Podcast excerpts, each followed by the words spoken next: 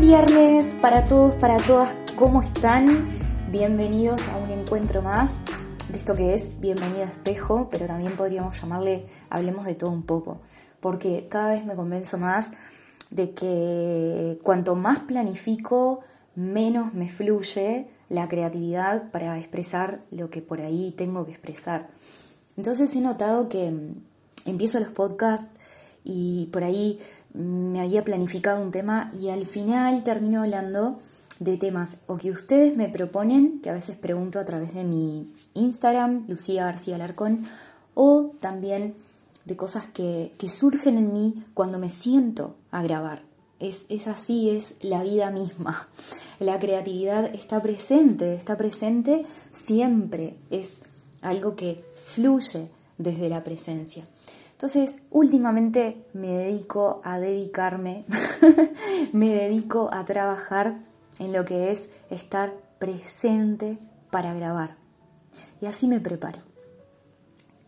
Bueno, después de esta introducción, quiero que hablemos de las resistencias que afloran muchas veces en nosotros cuando estamos ante la posibilidad de que el otro sea nuestro espejo quiero hablar de esto, quiero hablar de esto porque a veces recibo mensajes o por ahí recibo comentarios diciéndome de que no están de acuerdo que el otro sea mi espejo y yo siento como que me tiran un tomate en la cara o también diciéndome de que es imposible que esa persona sea nuestro espejo porque es muy diferente, porque es muy distinta y porque simplemente no estamos de acuerdo de que el otro esté ahí haciéndonos de espejo. Entonces quiero hablar de por qué esta resistencia normal, si así lo sentís, de escucharme. Hoy vengo a decirte que es normal, es normal de que exista internamente una resistencia a que la otra persona sea nuestro espejo. ¿Por qué? ¿Por qué es normal y por qué existe esta resistencia? En nuestro interior nosotros tenemos un sistema de pensamiento condicionado, tenemos un trillo ya marcado por donde van nuestras ideas y un trillo que al mismo tiempo nos identifica. Ya estamos acostumbrados a ser quienes somos, ya estamos acostumbrados a tener los juicios que tenemos, a pensar como pensamos, estamos acostumbrados a ser nosotros mismos, por así decirlo en palabras simples. La teoría de los espejos, la experiencia de que otra persona pueda ser nuestro espejo, nos está invitando a que justamente cuestionemos, cuestionemos eso que nos queda cómodo, cuestionemos las creencias que tenemos, los juicios que abrigamos, la estructura de nuestro ego. ¿Qué empieza a suceder? Cuando estamos entrando en este camino, es por algo, queremos empezar a mirar dentro para sentirnos por ahí más libres, para sentirnos mejor, para poder relacionarnos mejor, para poder construir relaciones donde nos podamos sentir más auténticos, más auténticas.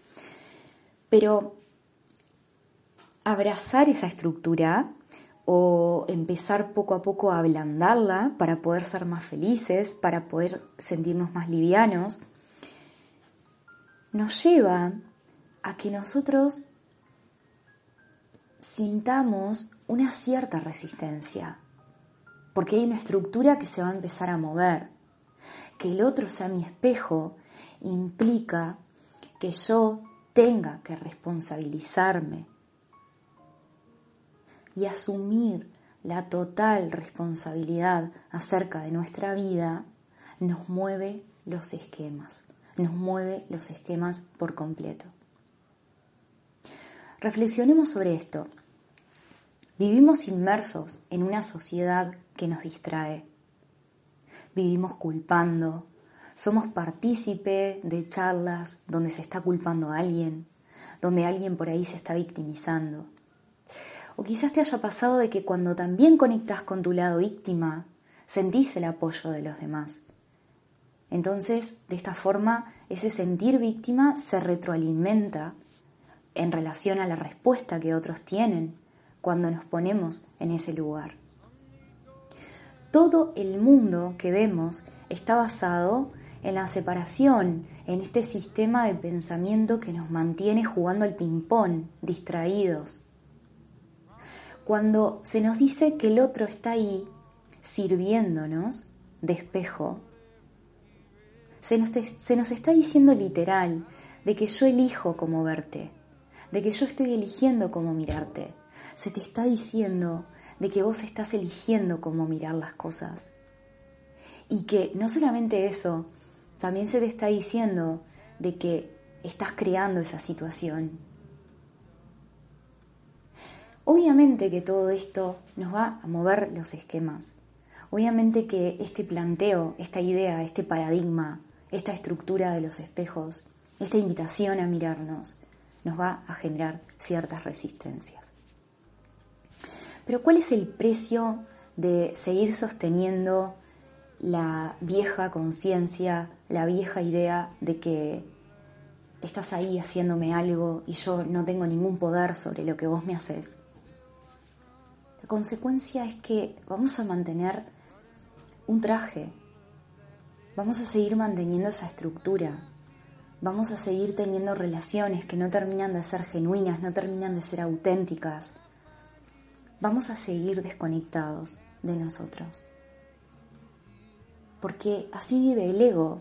El ego es el sistema de pensamiento basado en el miedo y en la separación y en la culpa y en el victimismo. Lo que quiere es que cada uno esté viviendo en su cubo. Quiere que vos estés ahí separado de mí. Y quiere que si yo sufro, hacerte culpable de ese sufrimiento y quiere también que si el otro sufre, vos seas culpable de ese sufrimiento del otro. Y así, y así, porque ese es el montaje de este, de este mundo, de este mundo de separación. Entonces la invitación a mirarnos en los espejos es una invitación a la libertad, es una invitación a que mires al otro y elijas cómo sentirte. Mires al otro y observes cómo es que estás creando eso en algún punto.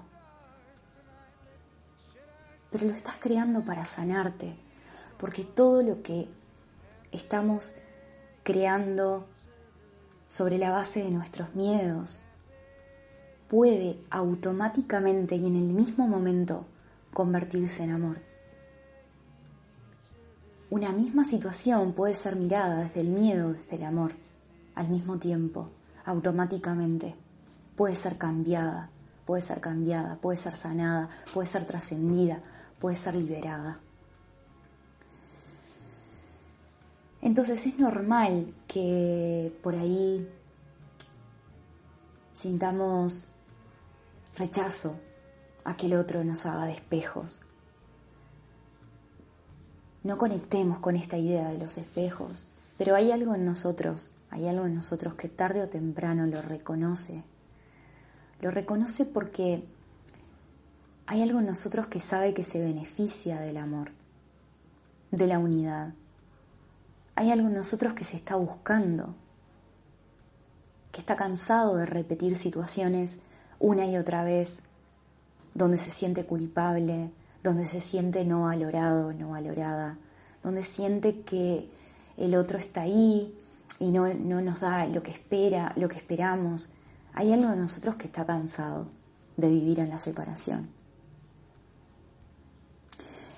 Y no paro de sorprenderme en mis consultas, en mis acompañamientos, así como también en mi propia vida, no paro de sorprenderme mirando la perfección de las interacciones que se dan para poder mirarnos, para poder sanar. Así que hoy quiero dejarte con esta reflexión, con esta invitación. Cuanto más resistencias sientas a mirarte en los espejos, en realidad, en realidad, al mismo tiempo se te está presentando la posibilidad de liberarte de un gran peso. Cuanto más resistencia sientas a mirarte en ese espejo, es porque en el fondo sabes, hay algo en vos que reconoce que hay mucho por sanar ahí, que hay mucho amor para poner donde ahora el miedo está haciendo de las suyas. En el fondo reconocemos la unidad porque es lo que somos. En el fondo todos estamos buscando sentirnos mejor, vivirnos desde una confianza plena, absoluta, de que somos paz, somos amor, somos comprensión. Así que te deseo lo mejor en este camino. Espejo. Gracias por ser mi espejo, por estar ahí, por compartir conmigo cada, cada viernes que subo este podcast. Que nunca sé el tema que va a venir, en realidad siempre espero. Espero la llamada interna, según también lo que me van proponiendo. Y quiero agradecerte por estar ahí, por estar escuchando esto que comparto, que a mí me hace mucho bien y sé que por ahí también es el mismo bien que te puede hacer a vos. Así que te agradezco de corazón, estoy feliz porque ayer, no, antes de ayer, 22 de septiembre, lancé mi página web donde vas a encontrar ahí un blog donde voy a escribir los casos espejos que voy compartiendo y viviendo y vivenciando y, caminando y observando, donde puedo volcar allí la observación de cómo es tan perfecto el tema de las relaciones en el fondo cuando el dolor pasa, cuando la claridad llega. Así que te dejo un gran abrazo. Puedes descargarte también una guía práctica que escribí, la vas a encontrar en mi página web www.luciagarcia.com.uy. Un abrazo.